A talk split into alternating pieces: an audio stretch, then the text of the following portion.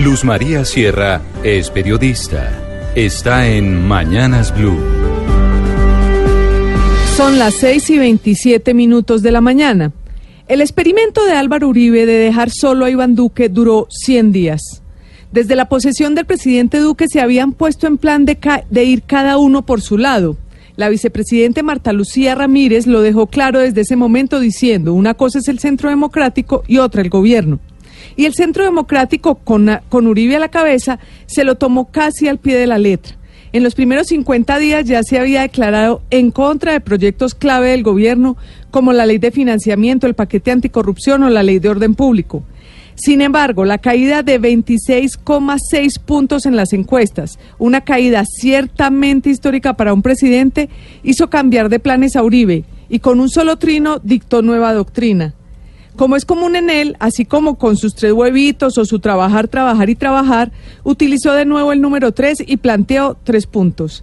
Uno, apoyar al presidente en la búsqueda de la solución tributaria. Dos, unidad del Centro Democrático. Y tres, coalición interpartidista para apoyar las reformas del gobierno. Y dicho y hecho, en las últimas horas, menos de 48 horas después del trino de Uribe, se hundió el IVA a la canasta familiar, que era una de las primeras discrepancias, y se aprobaron en sus primeras de cambio dos proyectos que en teoría le deben ayudar a Duque en las encuestas una prima adicional para los trabajadores y la creación del Ministerio del Deporte con sede en Cali.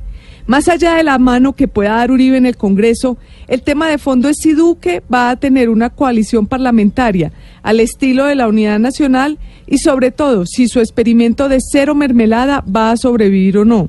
Los partidos se han pronunciado, desde los de Cambio Radical o los conservadores, que dicen que debe ser una coalición programática, pasando por los liberales que exigen que quien les hable sea el presidente Duque y no Uribe, hasta los del Polo que aprovechan para criticar que quien gobierna es un senador. El presidente Duque fue tajante en decir que va a defender de una vez por todas que se acabó la mermelada y que no le importa que el precio que tenga que pagar es no tener aplanadora en el Congreso. Es un pulso interesante y solo con el paso de los días se podrá saber si la reingeniería del manejo del Congreso se consolida, si esto se va a traducir en cambios en el gabinete ministerial y si se impone o no la mermelada.